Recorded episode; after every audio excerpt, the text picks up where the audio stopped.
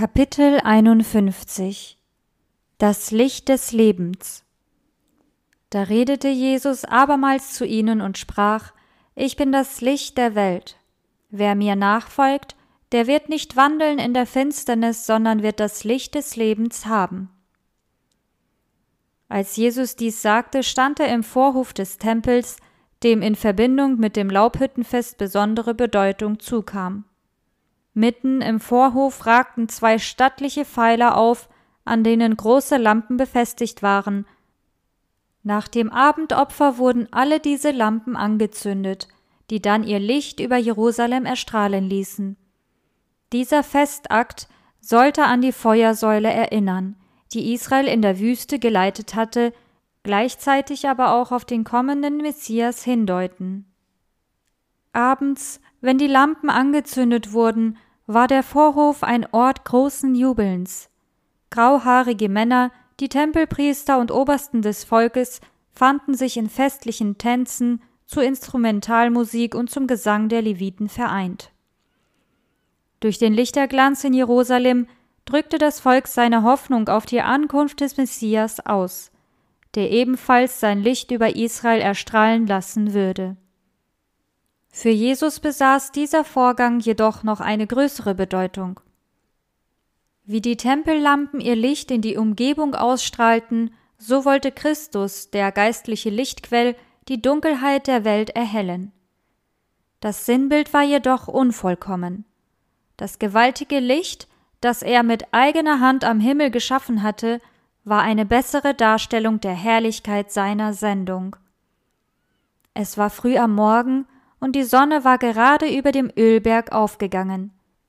Blendend hell ergossen sich ihre Lichtstrahlen über die Marmorpaläste und ließen das Gold der Tempelmauern aufleuchten. Jesus wies darauf hin und sagte, Ich bin das Licht der Welt. Einer, der diese Worte hörte, gab sie lange danach in dem herrlichen Schriftwort wieder. In ihm war das Leben, und das Leben war das Licht der Menschen. Und das Licht scheint in der Finsternis, und die Finsternis hat's nicht ergriffen.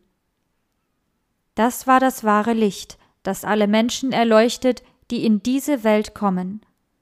Lange nach der Himmelfahrt Jesu verwendete auch Petrus vom Heiligen Geist erleuchtet das Sinnbild, das Christus benutzt hatte. Umso fester haben wir das prophetische Wort. Und ihr tut gut daran, dass ihr darauf achtet, als auf ein Licht, das da scheint an einem dunklen Ort, bis der Tag anbreche und der Morgenstern aufgehe in euren Herzen. Immer wenn Gott sich seinem Volk offenbarte, war das Licht ein Symbol seiner Gegenwart. Auf sein Schöpfungswort hin hat zu Anbeginn das Licht aus der Finsternis hervorgeleuchtet. Licht war tagsüber in der Wolkensäule und nachts in der Feuersäule verhüllt und leitete so die Israeliten. Licht umloderte in schrecklicher Majestät Gottes den Berg Sinai. Licht lag über dem Gnadenstuhl in der Stiftshütte. Licht erfüllte auch den Tempel Salomos bei seiner Einweihung und Licht erstrahlte auf den Hügeln Bethlehems, als die Engel den wachsamen Hirten die Erlösungsbotschaft verkündeten. Gott ist Licht. Mit den Worten Ich bin das Licht der Welt erklärte Christus sowohl sein Einssein mit Gott als auch seine Verwandtschaft mit der menschlichen Familie. Er war es gewesen, der sprach Licht soll aus der Finsternis hervorleuchten. Von ihm erhalten auch Sonne, Mond und Sterne ihr Licht. Er war auch das geistliche Licht, das symbolisch im Tempeldienst wie in der Prophetie über Israel geleuchtet hatte. Doch dieses Licht war nicht nur den Juden geschenkt worden. Wie die Sonnenstrahlen überall hinleuchten, so strahlt das Licht der Sonne der Gerechtigkeit für jeden Menschen. Das war das wahre Licht, das alle Menschen erleuchtet, die in diese Welt kommen. Die Welt hat ihre großen Lehrer gehabt, diese Menschen mit gewaltigen Verstandeskräften haben Herrliches erforscht. Ihre Äußerungen regten das Nachdenken an und erschlossen weite Wissensgebiete. Ihnen allen wurde als Führer und Wohltäter der Menschheit Ehre erwiesen. Aber es gibt einen, der sie alle überragte. Wie viele ihn aber aufnahmen, denen gab er Macht, Gottes Kinder zu werden. Niemand hat Gott je gesehen. Der Eingeborene, der Gott ist und in des Vaters Schoß ist, der hat ihn uns verkündigt. Wir können die Reihe der großen Lehrer der Welt so weit zurückverfolgen, wie menschliche Aufzeichnungen reichen, aber das Licht war vor ihnen da. Wie Mond und Sterne unseres Sonnensystems das Licht der Sonne zurückwerfen, so strahlen die großen Denker der Welt das Licht der Sonne der Gerechtigkeit wider, soweit ihre Lehren auf Wahrheit beruhen. Jeder Edelstein von Gedanken, jeder Geistesblitz stammt von dem Licht der Welt. Heutzutage spricht man viel von höherer Bildung. Doch die wahre Erkenntnis wird von dem erteilt, in welchem verborgen liegen alle Schätze der Weisheit und der Erkenntnis. In ihm war das Leben, und das Leben war das Licht der Menschen. Wer mir nachfolgt, der wird nicht wandeln in der Finsternis, sondern wird das Licht des Lebens haben. Ich bin das Licht der Welt. Damit bekannte sich Jesus als Messias. Der alte Simeon hatte im Tempel, in dem Jesus gerade lehrte, von ihm als einem Licht zu erleuchten die Heiden, um zum Preis deines Volkes Israel gesprochen. Mit diesen Worten hatte er eine Prophezeiung auf ihn bezogen, die in ganz Israel bekannt war. Durch den Propheten Jesaja hatte der Heilige Geist erklärt, es ist zu wenig, dass du mein Knecht bist, die Stämme Jakobs aufzurichten und die Zerstreuten Israels wiederzubringen, sondern ich habe dich auch zum Licht der Heiden gemacht, dass du seist mein Heil bis an die Enden der Erde. Diese Prophezeiung wurde allgemein auf den Messias bezogen, und als Jesus nun sagte, Ich bin das Licht der Welt, konnte das Volk seinen Anspruch erkennen, der Verheißene zu sein. Die Pharisäer und Obersten des Volkes hielten diesen Anspruch allerdings für eine Anmaßung. Dass ein Mensch wie ihresgleichen so etwas von sich behauptete, konnten sie nicht ertragen. Sie taten so, als hätten sie seine Worte nicht verstanden und fragten ihn, Wer bist du denn? Sie wollten damit erreichen, dass er sich selbst als Christus bezeichnete. Sein Aussehen aber und seine Taten wichen so sehr von den Erwartungen des Volkes ab, dass es ihn, wie seine listigen Feinde glaubten, als Betrüger zurückweisen würde, falls er sich ihm als Messias vorstellte. Auf ihre Frage Wer bist du denn? antwortete Jesus Zuerst das, was ich euch sage. Was sich in seinen Worte offenbarte, das zeigte sich auch in seinem Wesen. Er verkörperte die Wahrheiten, die er lehrte. Von mir selbst tue ich nichts, versicherte Jesus und fuhr fort, wie mich der Vater gelehrt hat, so rede ich. Und der mich gesandt hat, ist mit mir. Er lässt mich nicht allein, denn ich tue alle Zeit, was ihm gefällt. Er versuchte nicht seinen messianischen Anspruch zu beweisen, sondern unterstrich sein Einssein mit Gott. Wären die Herzen der Pharisäer der Liebe Gottes gegenüber offen gewesen, dann hätten sie Jesus auch angenommen. Viele Zuhörer fühlten sich im Glauben zu ihm hingezogen. Zu diesen sagte er Wenn ihr bleiben werdet an meinem Wort, so seid ihr wahrhaftig meine Jünger und werdet die Wahrheit erkennen, und die Wahrheit wird euch frei machen. Diese Worte empörten die Pharisäer. Dass das Volk lange Zeit unter Fremdherrschaft gestanden hatte, ignorierten sie und riefen ärgerlich Wir sind Abrahams Kinder und sind niemals jemandes Knechte gewesen. Wie sprichst du denn, ihr sollt frei werden? Jesus sah diese Menschen an, die Sklaven der Bosheit waren und Rachegedanken hegten, und antwortete betrübt Wahrlich, wahrlich, ich sage euch, wer Sünde tut, der ist der Sünde Knecht. Sie steckten in übelster Knechtschaft, beherrscht vom Geist des Bösen. Jeder Mensch, der es ablehnt, sich Gott unterzuordnen, wird von einer anderen Macht beherrscht. Er gehört nicht sich selbst. Mag er auch von Freiheit reden, in Wirklichkeit lebt er doch in der erniedrigendsten Knechtschaft. Er darf den Glanz der Wahrheit nicht aufnehmen, denn der Teufel beherrscht seinen Geist. Während er sich einbildet, der eigenen Urteilskraft zu folgen, gehorchte er jedoch dem Willen des Fürsten der Finsternis. Christus kam, um die Seele von den Fesseln der Sündenknechtschaft zu lösen. Wenn euch nun der Sohn frei macht, so seid ihr wirklich frei. Das Gesetz des Geistes, der lebendig macht in Christus Jesus, hat dich frei gemacht von dem Gesetz der Sünde und des Todes. In dem Werk der Erlösung gibt es keinen Zwang und keine äußere Gewalt wird eingesetzt. Unter dem Einfluss des Geistes Gottes kann der Mensch frei entscheiden, wem er dienen möchte. In der Änderung, die stattfindet, wenn die Seele sich Christus übergibt, liegt die höchste Stufe der Freiheit. Die Austreibung der Sünde ist eine Tat der Seele selbst.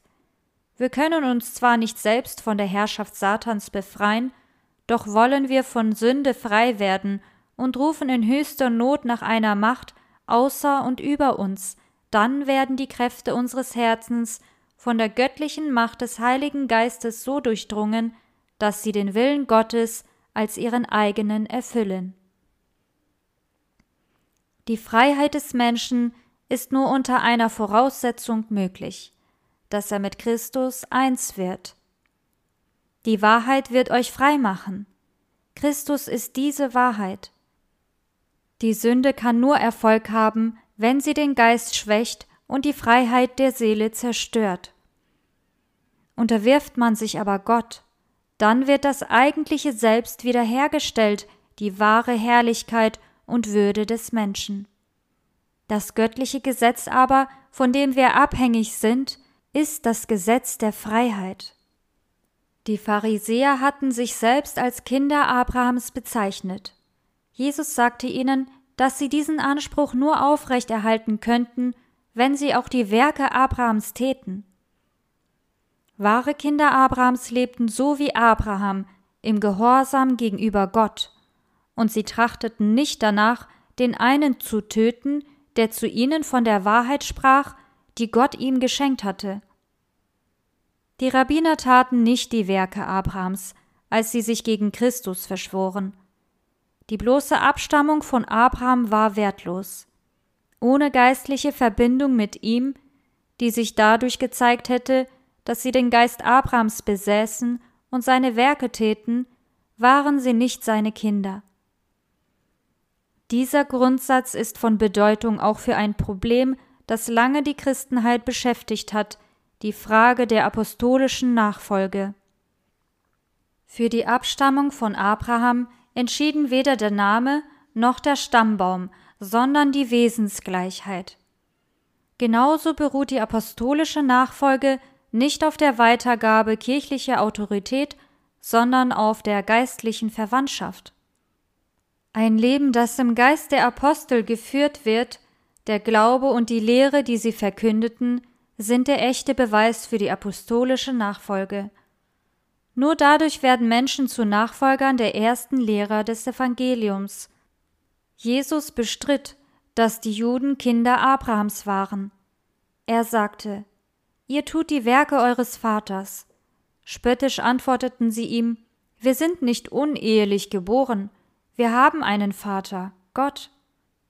Diese Worte sollten auf die Umstände seiner Geburt anspielen und Christus in den Augen jener Menschen herabsetzen, die gerade anfingen, an ihn zu glauben. Jesus ging auf die üble Anspielung gar nicht ein, sondern erwiderte Wäre Gott euer Vater, so liebtet ihr mich, denn ich bin ausgegangen und komme von ihm. Ihre Taten bezeugten aber ihre Verwandtschaft mit dem, der ein Lügner und Mörder war. Ihr habt den Teufel zum Vater, erklärte Jesus, und nach eures Vaters Gelüste wollt ihr tun. Der ist ein Mörder von Anfang an und steht nicht in der Wahrheit, denn die Wahrheit ist nicht in ihm. Weil ich aber die Wahrheit sagte, glaubt ihr mir nicht. Die Tatsache, dass Jesus die Wahrheit mit innerer Überzeugung sagte, war der Grund dafür, dass ihn die Obersten der Juden nicht annahmen. Gerade die Wahrheit erzürnte diese selbstgerechten Männer. Sie legte deren Irrtümer und Trugschlüsse bloß und verurteilte ihre Lehren und ihr Handeln. Deshalb waren sie nicht willkommen. Lieber verschlossen die jüdischen Führer die Augen vor der Wahrheit, als sich zu demütigen und ihren Irrtum einzugestehen. Sie liebten die Wahrheit nicht und hatten auch kein Verlangen nach ihr, obwohl es die Wahrheit war. Wer unter euch kann mich einer Sünde beschuldigen? Wenn ich aber die Wahrheit sage, warum glaubt ihr mir nicht? Drei Jahre lang waren Christi Feinde ihm Tag für Tag gefolgt und darum bemüht, an ihm irgendeinen Charakterfehler zu entdecken. Satan hatte mit seinem ganzen bösen Gefolge versucht, Christus zu überwinden. Aber sie hatten nichts an ihm entdeckt, das ihnen hätte das Gefühl geben können, ihm überlegen zu sein. Sogar die Teufel mussten eingestehen, wir wissen von dir, wer du bist, der Heilige Gottes. Angesichts des Himmels, angesichts der nicht gefallenen Welten und angesichts der sündhaften Menschen lebte Jesus das Gesetz Gottes aus. Vor Engeln, Menschen und Dämonen hatte er unangefochtene Worte gesprochen, die auf den Lippen anderer Menschen wie eine Lästerung gewirkt hätten, ich tue alle Zeit, was ihm Gott gefällt. Trotz der Tatsache, dass sie keine Sünde an Christus finden konnten, wollten ihn die Juden nicht annehmen und bewiesen dadurch, dass sie selbst keine Verbindung mit Gott hatten. Sie erkannten nicht Gottes Stimme in der Botschaft seines Sohnes, sie maßten sich an, Christus verurteilen zu können, doch indem sie ihn verwarfen, verurteilten sie sich damit selbst. Wer von Gott ist, der hört Gottes Worte. Ihr hört darum nicht, weil ihr nicht von Gott seid. Diese Lehre ist für alle Zeiten gültig. Manch einer, der Vergnügen daran findet, zu kritisieren und zu bemängeln und etwas in Gottes Wort sucht, was zu bezweifeln wäre, meint, dadurch die Unabhängigkeit seines Denkens und seine Geistesschärfe unter Beweis zu stellen. Er spielt sich zum Richter über die Bibel auf und verurteilt sich dabei nur selbst. Zugleich verrät er dadurch, dass er die Wahrheit, die ihren Ursprung im Himmel hat und die Ewigkeit umfasst, nicht zu würdigen weiß. Angesichts der alles überragenden Gerechtigkeit Gottes empfindet er keine Ehrfurcht, sondern beschäftigt sich mit Nebensächlichkeiten und offenbart damit eine kleinliche, irdische Gesinnung, ein Herz, das sehr bald die Fähigkeit verliert, Gott wahrzunehmen. Wer aber sein Herz beim Anklopfen Gottes auftut, der versucht dadurch seine Gotteserkenntnis zu vermehren und das eigene Wesen zu verfeinern und zu bessern. Wie sich eine Blume der Sonne zuwendet, damit deren helle Strahlen sie treffen und in Schönheit aufleuchten lassen, so wendet sich die Seele der Sonne der Gerechtigkeit zu, damit das Licht des Himmels die menschliche Natur veredele mit der Anmut des Charakters Jesu Christi. Jesus fuhr mit den Lehren fort und hob dabei den krassen Gegensatz hervor, der zwischen dem Verhalten der Juden und dem Verhalten Abrahams bestand. Abraham, euer Vater, wurde froh, dass er meinen Tag sehen sollte, und er sah ihn und freute sich. Abraham schon hatte sich sehnlichst gewünscht, den verheißenen Heiland zu sehen. Mit allem Ernst hatte er darum gebetet, noch vor seinem Tod den Messias sehen zu dürfen. Und er sah Christus. Ihm wurde eine übernatürliche Erkenntnis geschenkt, und er erkannte das göttliche Wesen Jesu. Er sah das Leben Christi vor sich und freute sich, denn er erhielt einen Einblick in das göttliche Sühnopfer für die Sünde. Eine Veranschaulichung für dieses Opfer gab es in seiner eigenen Erfahrung. Ihm war befohlen worden, nimm Isaak, deinen einzigen Sohn, den du lieb hast, und opfere ihn dort zum Brandopfer. Auf den Opferaltar legte er den verheißenen Sohn, auf den sich alle seine Hoffnungen gründeten. Als er dann neben dem Altar mit erhobenem Messer stand, um Gott zu gehorchen, hörte er eine Stimme vom Himmel zu ihm sprechen Lege deine Hand nicht an den Knaben und tu ihm nichts, denn nun weiß ich, dass du Gott fürchtest und hast deinen einzigen Sohn nicht verschont um meinetwillen.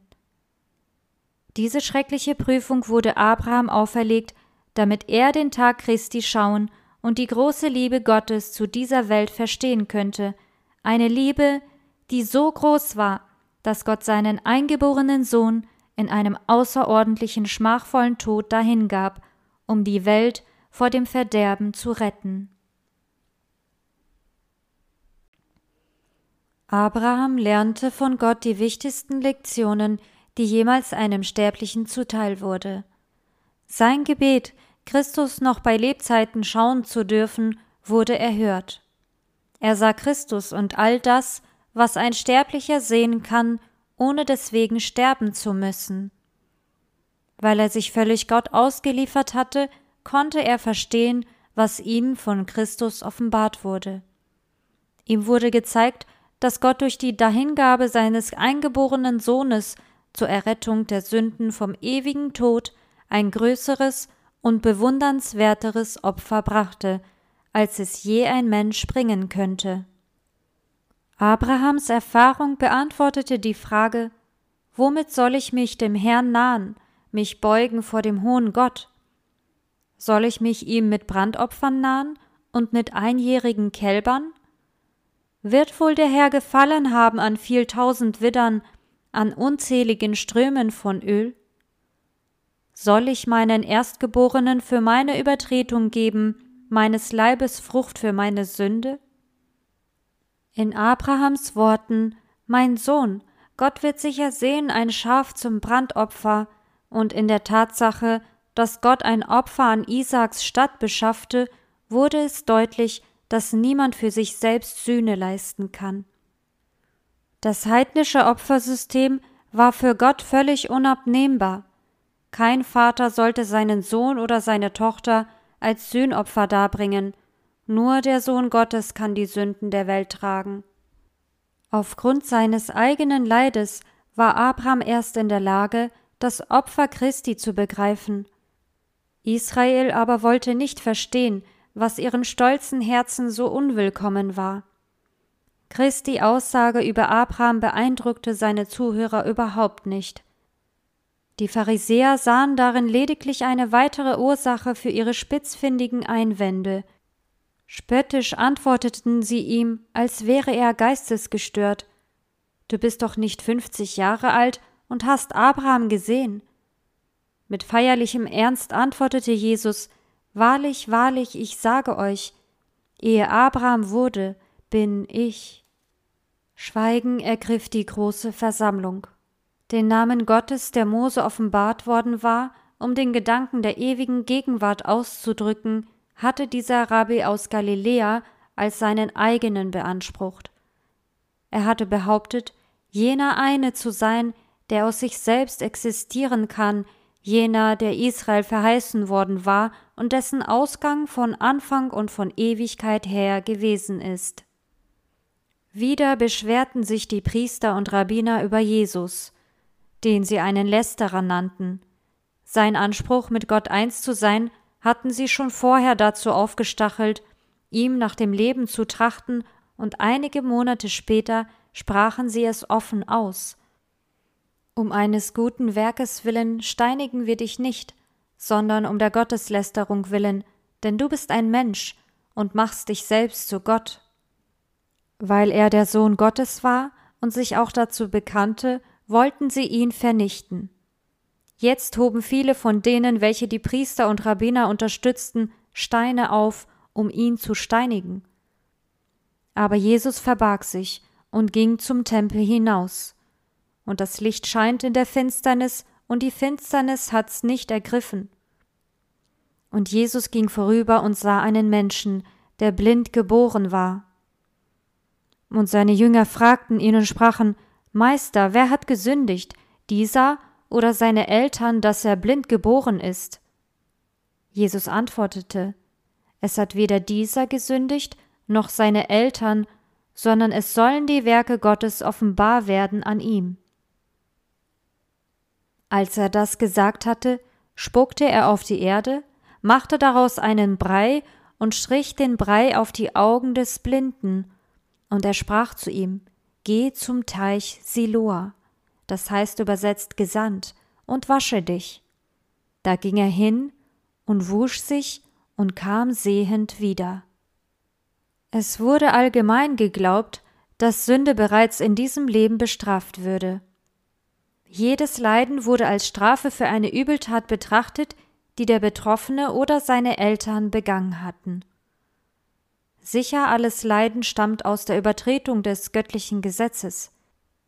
Diese Wahrheit war jedoch verfälscht worden. Satan, der Urheber der Sünde mit all ihren Folgen, hatte die Menschen dazu geführt, Krankheit und Tod als Maßnahmen Gottes zu sehen, als Strafe, die willkürlich wegen der Sünde verhängt wurde. Von daher kam es, dass jemand, der Kummer hatte oder im Unglück steckte, noch unter der zusätzlichen Belastung stand, als großer Sünder zu gelten. So wurde der Weg für die Verwerfung Jesu durch die Juden vorbereitet. Er trug unsere Krankheit und lud auf sich unsere Schmerzen, doch gerade deshalb hielten ihn die Juden für den, der geplagt und von Gott geschlagen und gemartert wäre, und sie verbargen ihr Angesicht vor ihm. Gott hatte eine Lehre erteilt, die dazu bestimmt war, dies zu verhindern. Hiobs Leben zeigte, dass Satan Leiden verhängt, die Gott gnädig außer Kraft setzt. Israel verstand jedoch die Lektion nicht. Den gleichen Fehler, den Gott bei den Freunden Hiobs schon getadelt hatte, wiederholten nun die Juden, als sie Christus verwarfen. Der Glaube der Juden über dem Zusammenhang von Sünde und Leiden wurde auch von den Jüngern geteilt. Als Jesus ihren Irrtum korrigierte, sagte er ihnen jedoch nichts über die Ursache der Heimsuchung des Mannes, sondern verwies sie auf das Ergebnis, es sollten die Werke Gottes offenbar werden. Solange ich in der Welt bin, sagte er, bin ich das Licht der Welt. Als er dann die Augen des Blinden mit einem Brei bestrichen hatte, schickte er ihn zum Teich Siloa, damit er sich dort wasche. Danach konnte der Blinde wieder sehen. Durch dieses Geschehen beantwortete Jesus die Frage seiner Jünger sehr praktisch, wie er es im Allgemeinen tat, wenn ihm Fragen aus reiner Neugier vorgelegt wurden. Die Jünger sollten sich nicht über das Problem streiten, wer gesündigt oder nicht gesündigt hatte, sie sollten vielmehr die Allmacht und Gnade Gottes begreifen, die dem Blinden das Augenlicht wiedergab. Es war offensichtlich, dass weder der Lehmbrei noch der Teich, in dem sich der Blinde gewaschen hatte, Heilkräfte besaßen, sondern allein Christus. Die Pharisäer konnten nicht umhin, sich über diese Heilung zu wundern. Doch mehr als zuvor waren sie von Hass erfüllt, denn das Wunder war an einem Sabbat geschehen. Die Nachbarn des jungen Mannes und alle, die ihn als Blinden gekannt hatten, sagten nun Ist das nicht der Mann, der da saß und bettelte? Zweifelnd schauten sie ihn an. Denn nachdem seine Augen geöffnet waren, hatten sich sein Gesichtsausdruck gegenüber vorher verändert. Er strahlte und schien ein anderer Mensch zu sein. Die Frage ging herum, denn einige meinten, er ist's, andere wieder, nein, aber er ist ihm ähnlich. Er selbst aber, dem dieser große Segen zuteil geworden war, löste das Problem mit dem Bekenntnis Ich bin's. Er erzählte ihnen von Jesus und wie dieser ihn geheilt hatte, da fragten sie ihn Wo ist er? Er antwortete ich weiß es nicht. Dann führten sie ihn vor eine Ratssitzung der Pharisäer. Wieder wurde er gefragt, auf welche Weise er seine Sehkraft wiedererlangt habe. Er erwiderte Einen Brei legte er mir auf die Augen, und ich wusch mich und bin nun sehend. Da behaupteten einige Pharisäer, dieser Mensch ist nicht von Gott, weil er den Sabbat nicht hält. Die Pharisäer hofften, Jesus zu einem Sünder stempeln zu können, denn dann wäre er bestimmt nicht der Messias. Sie ahnten nicht, dass er, der den Blinden geheilt hatte, der Stifter des Sabbats war und dessen Ansprüche genau kannte. Sie selbst waren sehr eifrig auf die Heiligung des Sabbats bedacht. Doch planten sie ausgerechnet an diesem Tag einen Mord. Viele andere aber waren zutiefst bewegt, als sie von dem Heilswunder erfuhren, und sie waren überzeugt, dass der Mann, der dem Blinden das Augenlicht geschenkt hatte, mehr war als ein gewöhnlicher Mensch. Ihre Antwort auf den Vorwurf, dass Jesus ein Sünder sei, weil er den Sabbat nicht halte, lautete Wie kann ein sündiger Mensch solche Zeichen tun? Noch einmal wandten sich die Rabbiner an den Blinden. Was sagst du von ihm, dass er deine Augen aufgetan hat? Er aber sprach, er ist ein Prophet. Die Pharisäer behaupteten daraufhin, der Geheilte sei gar nicht blind geboren worden und habe daher auch nicht sein Augenlicht wieder erhalten können. Sie riefen seine Eltern dazu und fragten, Ist das euer Sohn, von dem ihr sagt, er sei blind geboren? Da hatte nun der Mann selbst erklärt, dass er blind gewesen und sehend geworden sei, doch die Pharisäer wollten lieber ihre eigenen Sinne Lügen strafen, statt ihren Fehler einzugestehen. So mächtig sind Vorurteile, so entstellt ist pharisäische Gerechtigkeit.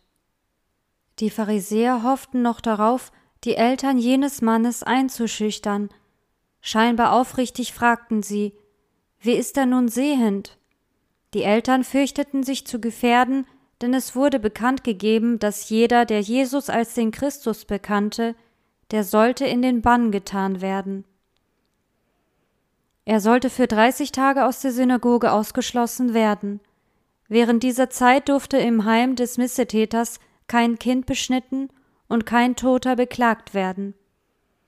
Dieser Urteilsspruch wurde als großes Unglück angesehen. Auf ihn folgte, wenn er nicht zur Reue führte, eine weit schwerere Strafe. Die große Segenstat, die ihrem Sohn widerfahren war, hatte die Eltern zwar überzeugt, dennoch antworteten sie Wir wissen, dass dieser unser Sohn ist und dass er blind geboren ist. Aber wieso er nun sehend ist, wissen wir nicht, und wer ihm seine Augen aufgetan hat, wissen wir auch nicht. Fragt ihn, er ist alt genug, lasst ihn für sich selbst reden. Auf diese Weise schoben sie die Verantwortung weiter auf ihren Sohn hin, denn sie wagten es nicht, sich zu Christus zu bekennen. Das Dilemma, in dem sich die Pharisäer befanden, ihre Fragen und Vorurteile sowie ihr Unglaube gegenüber den Tatsachen öffneten der Masse und besonders den einfachen Leuten die Augen. Jesus hatte seine Wunder häufig auf offener Straße gewirkt und dabei stets Leiden gelindert. Die Frage vieler lautete Würde Gott so mächtige Taten durch einen Betrüger vollbringen, wie die Pharisäer Jesus bezeichneten? Der Streit wurde auf beiden Seiten immer heftiger. Die Pharisäer merkten, dass sie Jesu Wirken damit öffentlich machten Sie konnten das Wunder ja nicht einfach leugnen. Der Blinde war voller Freude und Dankbarkeit. Er bestaunte die wunderbaren Dinge in der Natur und was über die Schönheit des Himmels und der Erde entzückt. Frei erzählte er von seinem Erlebnis, und wieder versuchten sie, ihn zum Schweigen zu bringen, mit den Worten Gib Gott die Ehre. Wir wissen, dass dieser Mensch ein Sünder ist. Das sollte heißen, Behaupte nicht noch einmal, dass dich dieser Mann sehend machte. Das war Gottes Werk. Der Blinde antwortete Ob er ein Sünder ist, weiß ich nicht. Eines weiß ich, dass ich blind war und jetzt sehend bin. Darauf fragten sie ihn erneut Was hat er mit dir getan? Wie hat er deine Augen aufgetan? Mit vielen Worten versuchten sie den Mann zu verwirren so dass er selbst denken sollte, getäuscht worden zu sein. Der Teufel und seine bösen Engel standen auf der Seite der Pharisäer. Sie vereinten ihre Kräfte und List mit der Vernunft von Menschen, um den Einfluss Christi entgegenzuwirken. So schwächten sie die zustimmende Meinung, die viele bereits gewonnen hatten. aber auch die Engel Gottes waren vor Ort, um den Mann zu stärken, dessen Augenlicht wiederhergestellt worden war. Die Pharisäer waren sich nicht darüber im Klaren, dass sie es noch mit jemand anderem zu tun hatten, als nur mit dem ungebildeten Blindgeborenen. Sie kannten den nicht, mit dem sie sich in einem Streit eingelassen hatten, denn göttliches Licht erleuchtete die Seele des Blindgeborenen. Als diese Heuchler ihn zum Unglauben verführen wollten, half ihm Gott, ihnen durch die Kraft und den Scharfsinn seiner Worte zu zeigen, dass man ihn nicht einfach umgarnen konnte. Ich habe es euch schon gesagt, und ihr habt's nicht gehört. Was wollt ihr es abermals hören? Wollt ihr auch seine Jünger werden? Da schmähten sie ihn und sprachen, Du bist sein Jünger, wir aber sind Moses Jünger. Wir wissen, dass Gott mit Mose geredet hat, woher aber dieser ist, wissen wir nicht. Der Herr Jesus kannte die Prüfung, durch die dieser Mann gehen musste. Deshalb verlieh er ihm Gnade und Ausdruck, um ein Zeuge für Christus sein zu können. Daher antwortete der Blindgeborene den Pharisäern mit Worten, die eine scharfe Zurückweisung der Fragesteller waren. Sie behaupteten, Ausleger der Heiligen Schrift zu sein und religiöse Führer ihres Volkes. Jetzt aber war jemand da, der Wunder wirkte, und sie mussten zugeben, dass sie die Kraftquelle, aus der er schöpfte, seinen Charakter und seinen Anspruch nicht kannten. Der Blindgeborene antwortete Das ist verwunderlich, dass ihr nicht wisst, woher er ist, und er hat meine Augen aufgetan. Wir wissen, dass Gott die Sünder nicht erhört, sondern den, der gottesfürchtig ist und seinen Willen tut, den hört er. Von Anbeginn der Welt hat man nicht gehört, dass jemand einen Blindgeborenen die Augen aufgetan habe. Wäre dieser nicht von Gott, er könnte nichts tun. Der Mann hatte seine Inquisitoren auf ihrem eigenen Boden getroffen, und sie kamen gegen seine Beweismittel nicht an. Die Pharisäer wunderten sich und schwiegen, gebannt von den scharfsinnigen und entschlossenen Worten. Einige Augenblicke herrschte Ruhe. Dann aber rafften die finster dreinschauenden Priester und Rabbiner ihre Gewänder zusammen, als könnten sie sich durch eine Berührung mit ihm anstecken, schüttelten den Staub von ihren Füßen und schleuderten ihm die Anklage entgegen Du bist ganz in Sünden geboren und lehrst uns? und schlossen ihn aus der Glaubensgemeinschaft aus. Jesus hörte davon, wie jener Mann behandelt worden war, und er sagte zu ihm, als er bald darauf mit ihm zusammentraf, Glaubst du an den Menschensohn?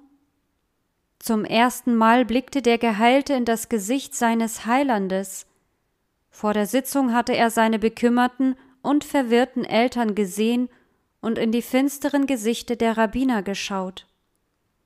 Nun aber blickte sein Blick auf den gütigen und liebevollen Gesicht Jesu. Er hatte ihn bereits sehr zu seinem Nachteil als einen Vertreter der Macht Gottes anerkannt, jetzt aber wurde ihm eine noch höhere Offenbarung gewährt. Als ihn der Heiland fragte, Glaubst du an den Menschensohn? antwortete der Blindgeborene mit der Gegenfrage, Herr, wer ist's, dass ich an ihn glaube? Jesus antwortete darauf, Du hast ihn gesehen, und der mit dir redet, der ist's. Da warf sich der Mann dem Heiland zu Füßen und betete ihn an. Nicht nur seine natürliche Sehkraft hatte er erlangt, auch sein geistliches Verständnis hatte sich entwickelt. Christus war seinem Herzen enthüllt worden, und er nahm ihn als den von Gott Gesandten an. Eine Gruppe Pharisäer hatte sich in der Nähe versammelt. Als Jesus sie sah, dachte er an die gegensätzliche Wirkung, die seine Worte und Werke hervorriefen. Er sagte ihnen Ich bin zum Gericht in diese Welt gekommen, damit die nicht sehen, sehend werden, und die sehen, blind werden. Christus war gekommen, um die Augen der Blinden zu öffnen und denen Licht zu schenken, die in der Finsternis weilten. Er hatte sich selbst als das Licht der Welt bezeichnet, und das Wunder, das er soeben gewirkt hatte, bestätigte seine Sendung. Das Volk, das den Heiland bei seiner Ankunft gesehen hatte, empfing eine vollständigere Offenbarung der Gegenwart Gottes, als sie die Welt je zuvor erlebt hatte. Die Erkenntnis Gottes wurde umfassender. Doch gerade mit dieser Offenbarung kam das Gericht über die Menschen. Ihr Charakter wurde geprüft und ihr Schicksal entschieden. Die Offenbarung der göttlichen Macht, die dem Blinden das natürliche und das geistliche Augenlicht geschenkt hatte, ließ die Pharisäer in noch tieferer Finsternis zurück. Einige seiner Zuhörer, die spürten, dass sich Jesu Worte auf sie bezogen, fragten ihn Sind wir denn auch blind? Jesus antwortete ihnen Wärt ihr blind, so hättet ihr keine Sünde. Mit anderen Worten, hätte Gott es euch unmöglich gemacht, die Wahrheit zu erkennen, dann hättet ihr keine Schuld. Nun aber sprecht ihr, wir sind sehend. Ihr glaubt selbst sehen zu können und lehnt das einzige Mittel ab, durch das ihr Licht erhalten könntet. Allen, die sich in ihrer Not bewusst wurden, brachte Christus unbegrenzte Hilfe. Die Pharisäer wollten ihre Not jedoch nicht eingestehen. Sie weigerten sich zu Jesus zu kommen und blieben deshalb blind. An dieser Blindheit waren sie selbst schuld. Jesus sagte deshalb zu ihnen Eure Sünde bleibt.